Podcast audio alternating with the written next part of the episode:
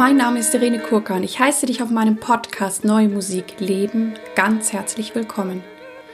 Ich habe klassischen Gesang studiert und singe sehr gerne viel zeitgenössische Musik. Und wenn du gerne mehr über mich erfahren möchtest, schau bitte auf meine Webseite www.irenekurka.de. Dort kannst du auch gerne meine Newsletter abonnieren. In diesem Podcast geht es um Themen rund um die neue Musik, ich teile mit dir Hintergründe, Insiderwissen und bringe dir die Menschen aus der neuen Musikwelt näher.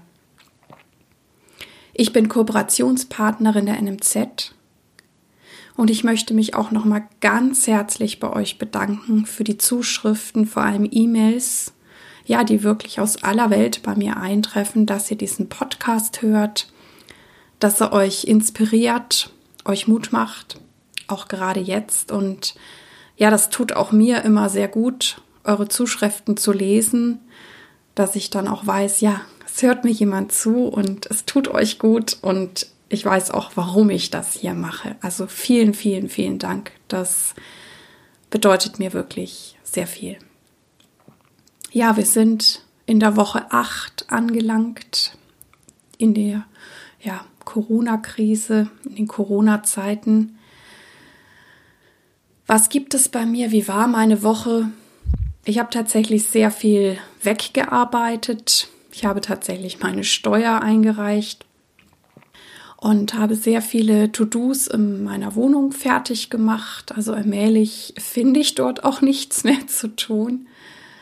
Ich habe mich aber auch gefragt, also einerseits ist es natürlich immer super, wenn ich Sachen arbeiten kann und die dann auch weg sind und gemacht sind und geschafft sind, weil ich natürlich dann auch wieder Raum für etwas Neues schaffe und eben hoffentlich auch, und das wünsche ich mir sehr für den Mai, dass ich wieder in meine ureigenste Kreativität komme.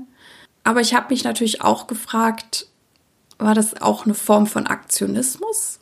Also war das wirklich so ein, sage ich, so ein gesundes Machen? Oder war es auch so ein Aktionismus, um ja was zu tun, um Dinge vielleicht auch ein bisschen zu verdrängen oder eben auch meine Art, ja, mit dieser Krise klarzukommen. Und ich habe auch irgendwie das Gefühl, dass wir alle gerade aus so einer Art Schockstarre herauskommen, wo ich jetzt zum Aktionismus neige. Es mag bei manchen von euch anders aussehen. Und darüber bin ich total froh. Ich habe ja auch schon mehrfach erzählt, dass ich sehr viel meditiere. Und das tut mir richtig, richtig gut. Also ich habe mir sonst noch nie so viel Zeit dafür genommen. Und ich komme sehr bei mir an. Ich erkenne sehr viel. Ähm, vielleicht komme ich auch noch mehr zu meinem Kern. Ja, mal sehen, welche Auswirkungen das noch haben wird. Es ist auch gerade interessant, dass wirklich wieder konkrete Projekte anstehen, also Anfragen für Gottesdienste, dann natürlich auch für Konzerte, die dann gestreamt werden sollen. Und ja, ich merke, also ich darf auch heute gleich, äh, naja, noch meine Noten raussuchen und, und sortieren, dass ich jetzt tatsächlich mal wieder so richtig mit Ziel üben darf und muss. Und irgendwie ist das auch interessant, weil ich mich, glaube ich, in meinem anderen Üben so ohne Ziel oder ohne so ein Konzertziel, also natürlich ähm, übe ich schon ein Stück, dass ich schaue, dass ich es vielleicht heute besser singe als gestern, das natürlich. Aber irgendwie habe ich mich darin schon wieder so ein bisschen eingerichtet und es mir bequem gemacht. Ja, und jetzt darf ich wieder wechseln, mein Mindset zu sagen, ja, ich übe jetzt wieder, weil ein Konzert ansteht, weil ich es dann wirklich auf den Punkt bringen möchte. Ich hatte auch, das erwähne ich nochmal, das Interview mit Melina Petzold übers Üben sehr genossen und habe mir tatsächlich dann auch selber beim Üben die Frage gestellt, warum mache ich Musik? Also warum habe ich mal mit Musik angefangen? Warum habe ich Musik studiert? Warum bedeutet mir Musik so viel und was war denn meine ursprüngliche Motivation und was liebe ich an Musik? Und ich glaube, da hat sie sehr recht, dass wir zu diesem, auch hier wieder zu dem Kern zurückkommen. was Musik für jeden von uns individuell bedeutet, also für uns Ausübende und eben auch fernab von, ob ich Erfolg habe oder ob ich damit Geld verdiene, sondern was ist es wirklich? Was ist die Kraft dieser Musik und wie können wir das vielleicht auch noch mehr rausbringen und zeigen? Und gerade auch, weil gerade so viele Diskussionen stattfinden, wie man uns helfen kann, auf welche Art und Weise. Und dann wird es natürlich spannend, wird wirklich allen geholfen oder fällt jemand durchs Raster oder werden nur die Großen gestärkt oder was passiert da wirklich? Und ich hoffe einfach, dass diese Rückbesinnung für uns alle, was Musik für mich persönlich bedeutet als ausübende Musikerin, aber auch als Mensch, der total gerne in Live-Konzerte geht und was bedeutet es für unsere Hörer? Also werden sie es tatsächlich nach dieser Zeit noch mehr zu schätzen wissen und ja, könnte das auch positive Konsequenzen haben. Also ich frage mich natürlich schon, was, welche Entscheidungen werden jetzt getroffen, welche Weichen werden gestellt, und ich hoffe einfach, dass wir auch als Musikergemeinschaft zusammenhalten und dass wir hoffentlich den, ja, in Anführungszeichen, den richtigen Weg gehen, weil ich persönlich wünsche es mir sehr, dass eben diese große Vielseitigkeit und Lebendigkeit erhalten bleibt. Und es hat schon immer, sage ich, kleinere, mittlere und große Veranstalter gebraucht, damit auch Künstler sich entwickeln und entfalten können. Also das wünsche ich uns natürlich auch allen auf jeden Fall. Ja, es ist spannend. Ich finde es natürlich auch sehr interessant, welche Personen, welche Medien sich wirklich reinhängen und auch wirklich was gestalten möchten und wer sich irgendwie nur so, weiß ich nicht, entspannt zurücklehnt. Aber ich glaube, das beobachten wir alle. Wer, wer macht jetzt wirklich was? Gleichzeitig schaue ich mich auch um, was gibt es denn schon an künstlerischen Konzepten, wie mit der Situation umgegangen wird. Und ich habe auch schon so ein paar Ideen, wen ich in nächster Zeit gern dazu interviewen möchte. Aber wenn ihr auch von Veranstaltern wisst oder Kollegen, die wirklich ja gerade jetzt geniale, innovative, wunderbare neue Konzepte habt, dann meldet euch bei mir. Also das interessiert mich sehr und vielleicht können wir darüber dann auch eine Sendung machen, weil ich finde es einmal ganz wichtig zu zeigen, wo einfach die Kreativität wieder aufblüht, um zu sehen, ja, es geht weiter und auch um vielleicht die, die noch ein bisschen hängen, straucheln oder vielleicht noch nicht so ganz kreativ sind, die Wege zu zeigen, wie es eben weitergehen kann. Auch in Zeiten, wo es womöglich noch ja, Einschränkungen gibt. Ich habe euch ja erzählt, dass ich selber ein eigenes Event veranstalte am 7.11.2020 in Düsseldorf, wo unter anderem Moritz Eggert, Martin Schieber, Christian Jendireko, Christian Banasik, Katja Held, Anna Schirmer und ich dabei sind. Und ja, ich merke, dass wir alle, und ich merke das natürlich bei meinem eigenen Projekt jetzt, dass wir unglaublich flexibel sein müssen. Also wir wollten ja das Konzert unbedingt in einem Club machen in Düsseldorf. Dieser Club weiß aber nicht, ob er wirklich bis zum Jahresende überhaupt öffnen darf. Dann ist mir natürlich bewusst geworden, dass dieser Raum, obwohl wir eben ein anderes Konzertkonzept machen wollten, ähm, ja vielleicht in der Tat auch zu klein ist, weil wenn es eben noch Abstandsregeln gibt, dann kann es tatsächlich sein, dass wir diesen Raum derzeit nicht nutzen können. Das heißt, ich habe mich jetzt auch ähm, ja auf die Suche gemacht nach einem anderen Raum und ich merke, dass wir im Team einfach ähm, flexibel sein müssen. Und natürlich haben wir auch, auch im Hinterkopf die Variante, eine digitale Lösung zu erschaffen. Das ist ja das, was, glaube ich, viele von euch, von uns jetzt machen. Und ähm, ja, Ich denke, Flexibilität ist ein ganz wichtiger Wert, weil es ist ja nicht sicher. Und äh, jetzt kommen zwar die Lockerungen, auf die ich mich natürlich auch freue, aber ich, ich hoffe natürlich, dass alles äh, gut weitergeht, aber natürlich weiß keiner, ob es nicht doch noch eine weitere Viruswelle gibt, die uns wieder zurückwerfen könnte. Also ich glaube, das Einzige ist, dass wir ja flexibel sein dürfen. Ja, ich gehe weiterhin fleißig spazieren und ich merke, weil ich mit ein paar Menschen jetzt auch schon öfter spazieren gegangen sind, dass ich die sehr gut kennenlerne.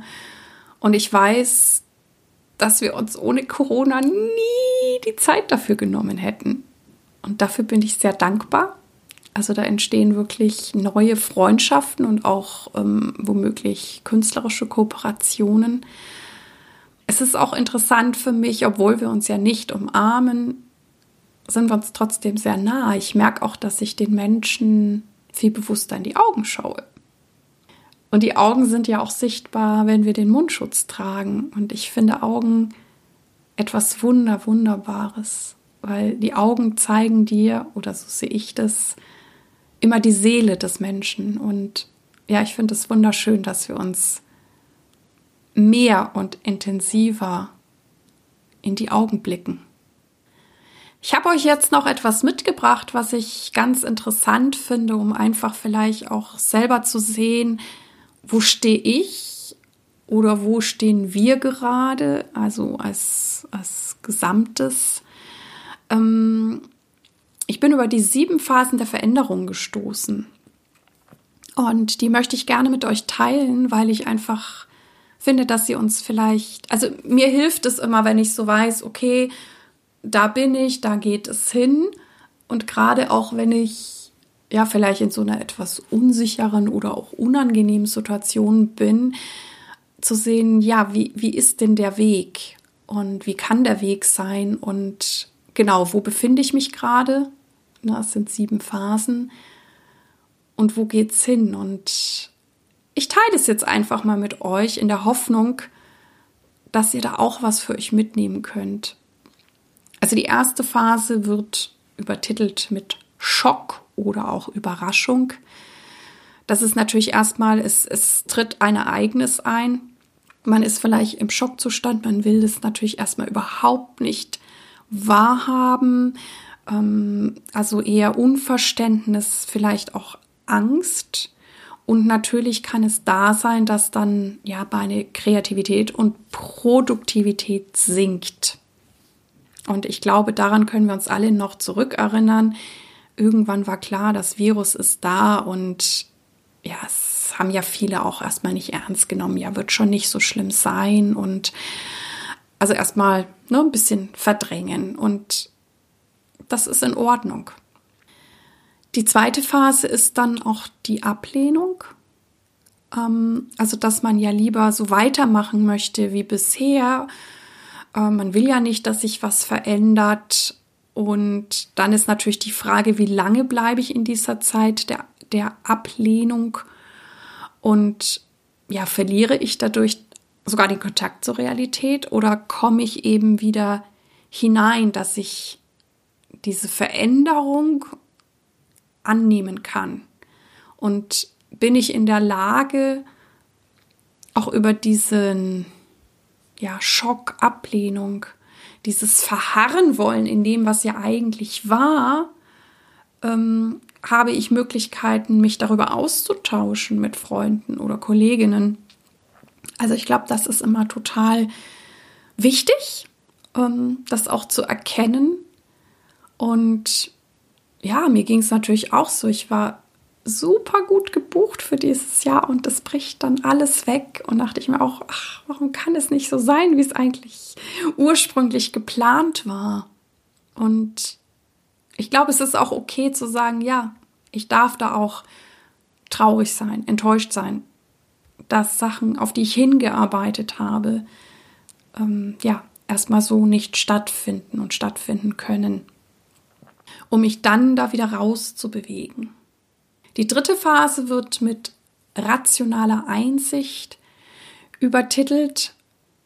Das heißt, ich erkenne dann, wenn ich weiterhin in der Ablehnung und in der Vergangenheit verharre, dass ich natürlich nicht weiterkomme, dass ich stecken bleibe und dass natürlich ja eine rationale Einsicht, eine Änderung in meinem Denken absolut notwendig ist, damit ich hier ja weiterkomme und auch überlebe.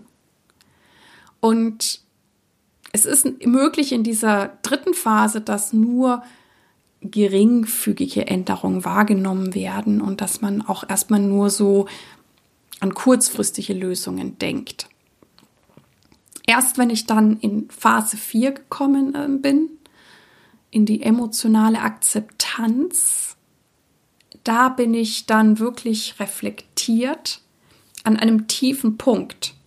Das ist dann der Punkt, wo ich nicht nur beginne zu verstehen, dass sich etwas verändert hat, mich etwas herausfordert, etwas von meinen bisherigen Praktiken, Erleben, Alltag abweicht, sondern dass ich es tatsächlich annehme, akzeptiere. Und in dem Moment, wo ich es annehme und akzeptiere, okay, das ist jetzt so, mit allen Konsequenzen, auch den Sachen, die ich super unangenehm finde, dann kommt diese Wende. Und dann komme ich auch in die Phase 5, wo ich dann tatsächlich lerne, mich mit dieser Situation, die wir auch jetzt haben, wirklich auseinanderzusetzen und vielleicht auch eine Neugier zu entwickeln. Wie geht's denn jetzt weiter? Was kann ich denn jetzt verändern? Was sind die Chancen für mich? Was kann ich neu und anders gestalten? Was kann der Kulturbetrieb neu und anders gestalten? In der Phase 6 kommen wir tatsächlich dann zu der Erkenntnis, und die ist sehr, sehr heilsam für uns alle, dass auch diese Veränderung, diese Herausforderung auch etwas Gutes hat. Und damit beginnen wir unsere Fähigkeiten, all das, was wir dann vielleicht auf den Weg bringen, wirklich in den Alltag zu integrieren. Und ich glaube immer dieses Erkennen, dass etwas auch etwas Gutes hat oder ich etwas aus dieser Situation lerne.